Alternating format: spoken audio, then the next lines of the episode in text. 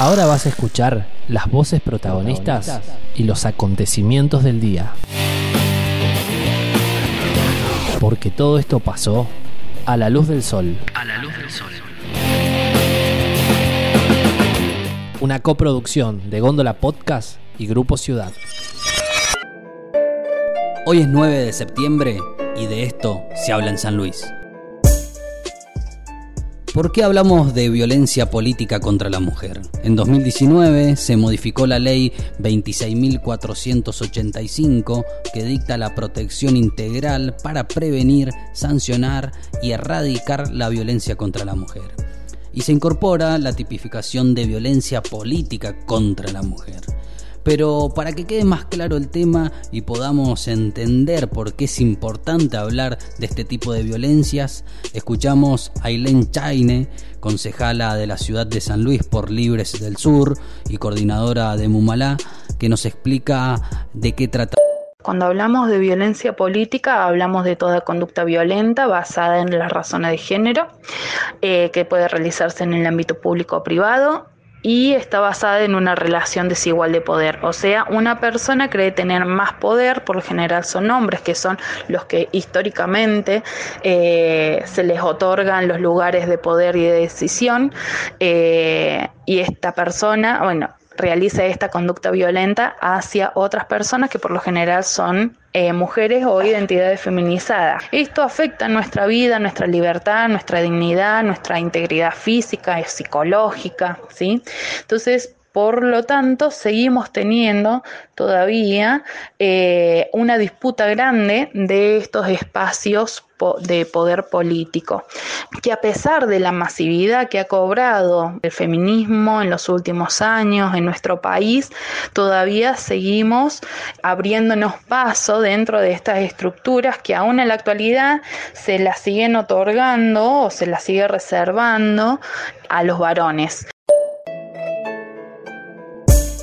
Uno de los casos más resonantes donde se empezó a hablar de violencia política contra la mujer fue el caso de la legisladora porteña Ofelia Fernández, donde a partir de un tuit que hizo refiriéndose al caso Fátima Aparicio, quien sobrevivió a un intento de femicidio, después de ese tuit comenzó a recibir una catarata de amenazas, agravios e insultos, y rápidamente sus compañeros del bloque legislativo empezaron a repudiar este tipo de violencias y apareció un repudio masivo contra la violencia política que se estaba ejerciendo contra la legisladora porteña. Se realizó un documento con más de 4.000 entre los que se encuentra el jefe de gabinete Santiago Cafiero, legisladores porteños, titulares de distintas secretarías nacionales, personalidades de la cultura y demás. En la provincia de San Luis también podemos identificar un caso que tuvo rebote nacional donde se habla de violencia política contra la mujer. El caso fue entre un periodista y una funcionaria del gobierno provincial. En este hecho también aparecen las redes sociales como el medio de disputa y el campo de batalla.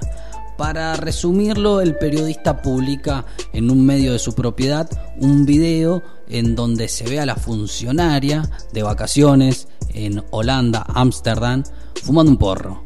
El escenario era por fuera de sus funciones, estaba de vacaciones en un país donde es legal el consumo recreativo de la marihuana, por lo cual bueno, no había ninguna violación de la ley ni demás. La funcionaria inició una demanda judicial contra el periodista y este lo que hace la acusa a ella de atentar contra la libertad de expresión y fomentar la censura, pero la justicia le dice que no al periodista y le da la derecha a la funcionaria.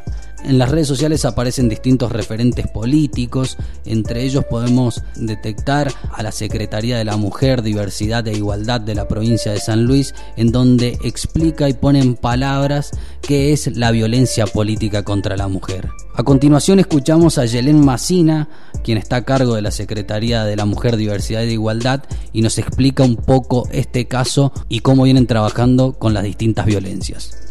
Bueno, la violencia política, recordemos también que se, se, puso también en cuestión en San Luis a raíz de una adhesión que hace el Senado provincial a todo lo que es eh, la violencia política y qué bueno ponerlo en palabras, ¿no? Porque son cosas que, que, nos pasaba a diario adentro de un partido, que nos pasaba a diario también en, en cualquier lugar dentro del Ejecutivo también, digo, y nos pasaba a diario a, a las mujeres más que nada. Eh, sin desconocer a las diversidades, pero era como algo más dirigido hacia la mujer. Entonces empezó a hacer un laburo fuerte con lo que es eh, la violencia política, que dejen de, por supuesto, de, de, menoscabarnos, que dejen de agredirnos, que empecemos a interpelarnos también en el lenguaje, cómo te dirigís hacia esa persona y que empecemos a entender también cuáles son los espacios que debería ocupar la mujer dentro de la política. ¿Por qué la mujer ocupa menos espacios o por qué tiene menos ganas de participar o por qué no participa? Y justamente por esto, ¿no? Hubo violencia política, hay violencia política. Eh, Hoy es el momento también de hablar. Creo que estamos en un recambio generacional y en un momento histórico, social eh, y cultural donde están sucediendo un montón de cosas que no las vemos y que hoy exijamos una violencia política, que tengamos una ley, que se haya adherido en la provincia de San Luis y que podamos trabajarla, ponerla, palparla, ponerla en palabras. Eh, lo ha estado trabajando también la senadora Catalfamo, con quien dialogamos constantemente acerca de esto. Y vamos a capacitar a los partidos políticos, gremios y sindicatos, justamente entendiendo esto, ¿no? La violencia política, un acoso callejero, una ley Micaela, la ley de, la ley de paridad en, en las listas partidarias. Hay un montón de, de, de, cuestiones y hay un montón de información que quizás no la tienen y que está bueno poder acercarlas. Y cuando hablo de todos los partidos y todos los sindicatos y gremios, son todos.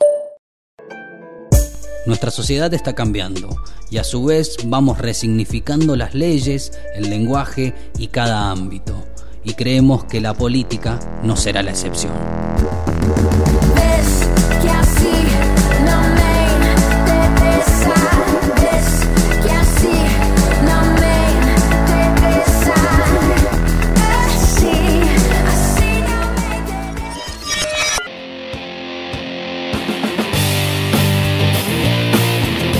Y esto también pasó a la luz del sol.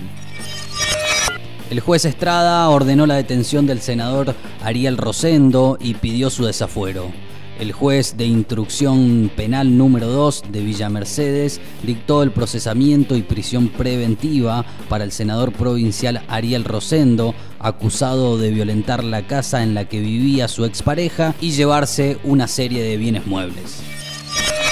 Universidad Nacional de San Luis modificaron el reglamento de la biblioteca para aplicar perspectiva de género.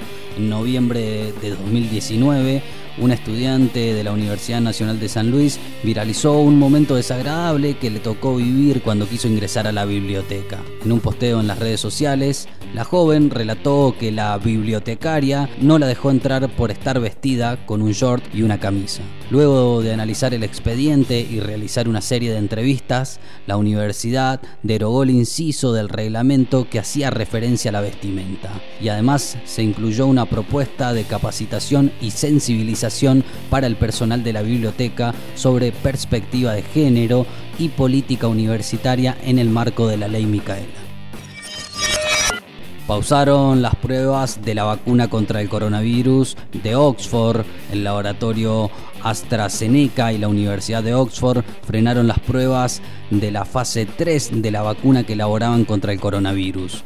La decisión fue tomada a raíz de haberse detectado una reacción adversa en uno de los voluntarios.